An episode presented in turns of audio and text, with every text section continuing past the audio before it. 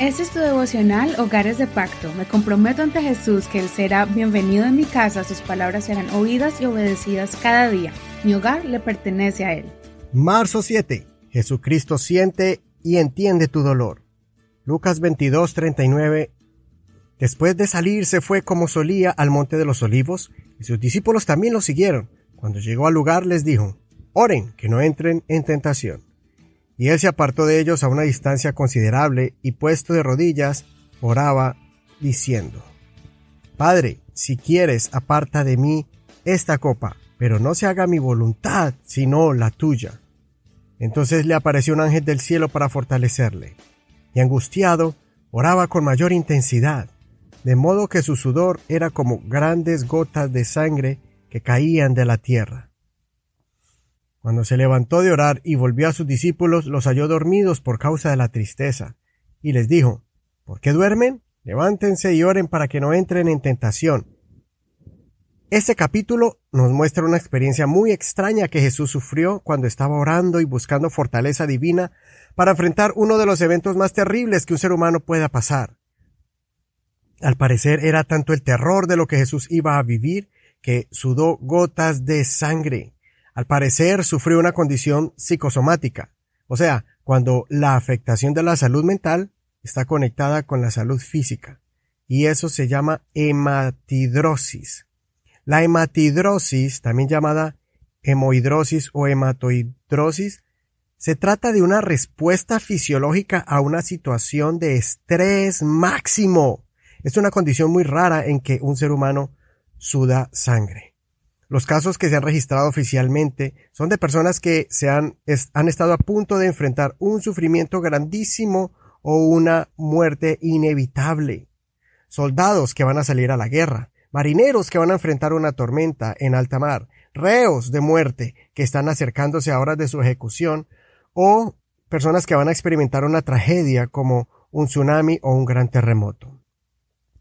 Los doctores no saben a ciencia cierta qué es lo que causa esta condición. No es una enfermedad hereditaria congénita, ni es causada por un virus o una bacteria. Lo que los investigadores han encontrado es que es un aumento de los químicos o las hormonas que se activan por causa de estrés y la ansiedad. El cuerpo se deshidrata, la persona tiene dolores de cabeza fuertes y en el abdomen. Y lo más común es sangrado en diferentes partes del cuerpo que brotan por los poros, los ojos y otras partes.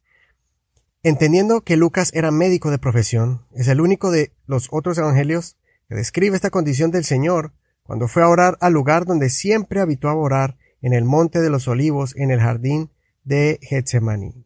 Él sabía lo que le esperaba, y humanamente sentía el dolor y la angustia. Como hombre, tenía la opción de renunciar a pasar por ahí, pero él sabía que para eso había nacido, para dar su vida por nosotros y llevar la enfermedad de la humanidad. No solamente cargó con nuestras dolencias físicas, sino también el dolor emocional y mental. El Señor entiende por lo que estás pasando, pues el estrés o la atención y la ansiedad que sufrió fue la máxima que pocos seres humanos pueden sentir y reaccionar con sudor y lágrimas mezcladas con sangre. Por eso cuando Jesús resucitó, nos dio el regalo de la consolación y de su Santo Espíritu, y nos consolará en momentos más difíciles y oscuros de nuestras vidas. Jesucristo es nuestra esperanza y podemos ir a Él porque Él nos entiende, nos comprende y aún más, Él siente por lo que estamos pasando. Dios, por medio de Jesucristo, se identificó con las dolencias y sufrimientos del ser humano. Sigamos su consejo, que cuando estemos en los momentos más duros, es el momento para arrodillarnos y clamar a Dios con todas nuestras fuerzas. No sigamos el ejemplo de los discípulos, que se dejaron llevar por la tristeza y en, vez de tomar acción y luchar espiritualmente, se dejaron llevar por la depresión y se acostaron a dormir. Eso nos enseña que ese estado depresivo es peligroso porque podemos caer en tentación. Muchas personas se alejan del camino de Dios o hacen cosas indebidas cuando están bajo presión, estrés, ansiedad o depresión. Jóvenes hacen cosas que saben que no deben hacer. Esposos o esposas dejan sus familias en un acto de desesperación. Muchos caen en vicios tóxicos o en hábitos autodestructivos. Yo mismo he pasado por allí donde he sentido tanta tristeza que quisiera quedarme metido en un hueco oscuro o acostado en una cama sin fuerzas, pero debo seguir el ejemplo del Señor cuando no tenga fuerzas, debo acudir a Él. Te invito para que cuando termines de escuchar este mensaje, busques un lugar apropiado y busque la canción Levanto mis manos. Escúchala y después entra a la presencia de Dios en oración para que el Señor te consuele, te dé fuerzas y te ayude a pasar la prueba.